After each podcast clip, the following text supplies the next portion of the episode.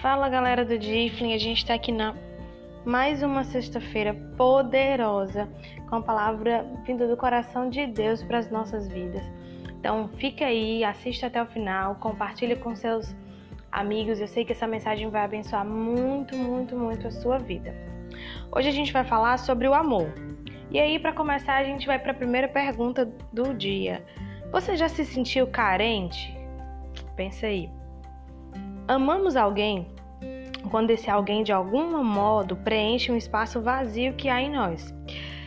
Então, muitas vezes nós elevamos os nossos relacionamentos, sejam eles amorosos ou entre amigos, a suprir uma carência emocional que tem dentro do nosso coração. E aí, quem nunca, né? Quem nunca sofreu por amar alguém e, e não ser correspondido? à sua altura. Pois bem, a grande maioria de nós já passamos por algum tipo de rejeição. Certa vez, é, conheci alguém que estava apaixonado ao ponto de dar tudo o que tinha para demonstrar o, o seu amor pela sua amada. Talvez você esteja nessa situação.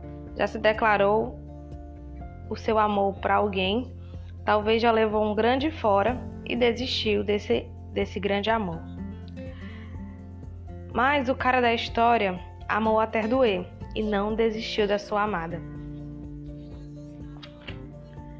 Poderia isso ser uma história de um dorama, de tão lindo e apaixonante que é essa história. Mas essa é a sua história de amor. Deus nos amou ao ponto de entregar Jesus para nos reconciliar com Ele. Não existe amor maior Ser humano, animais ou coisas jamais seriam ou serão capazes de preencher esse vazio em nós. Se hoje você sente que seria mais amada ou feliz se tivesse um namorado, um marido, talvez a sua visão esteja um pouco embaçada. O namoro é algo lindo e apaixonante. Mas só quem pode nos amar e preencher o vazio em nós é Jesus. Podemos nos iludir em uma busca sem fim para nos sentirmos amados, mas essa seria uma busca inútil.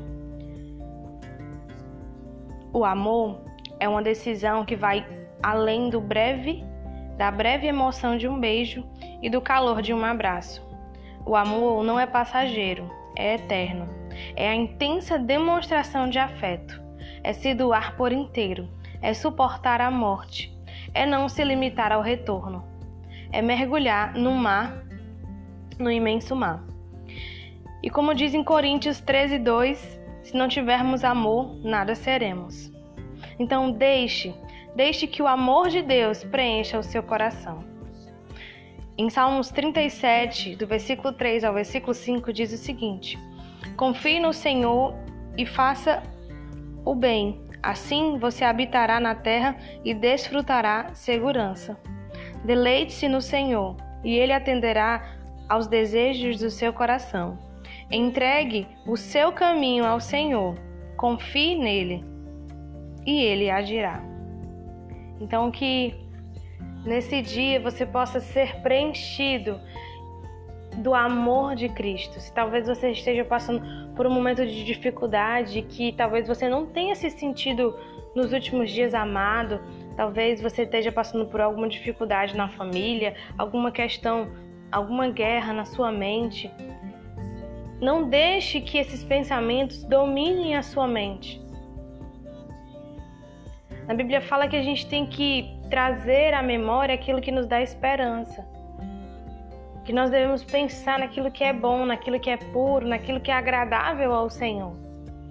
Então, que esse amor esse amor de Deus que excede todo o nosso entendimento, ele possa nos preencher e possa tomar conta do nosso ser, fazendo com que cada dia a gente acorde com mais certeza de que Deus ele nos ama e tudo que ele mais quer é ter um relacionamento íntimo com nós.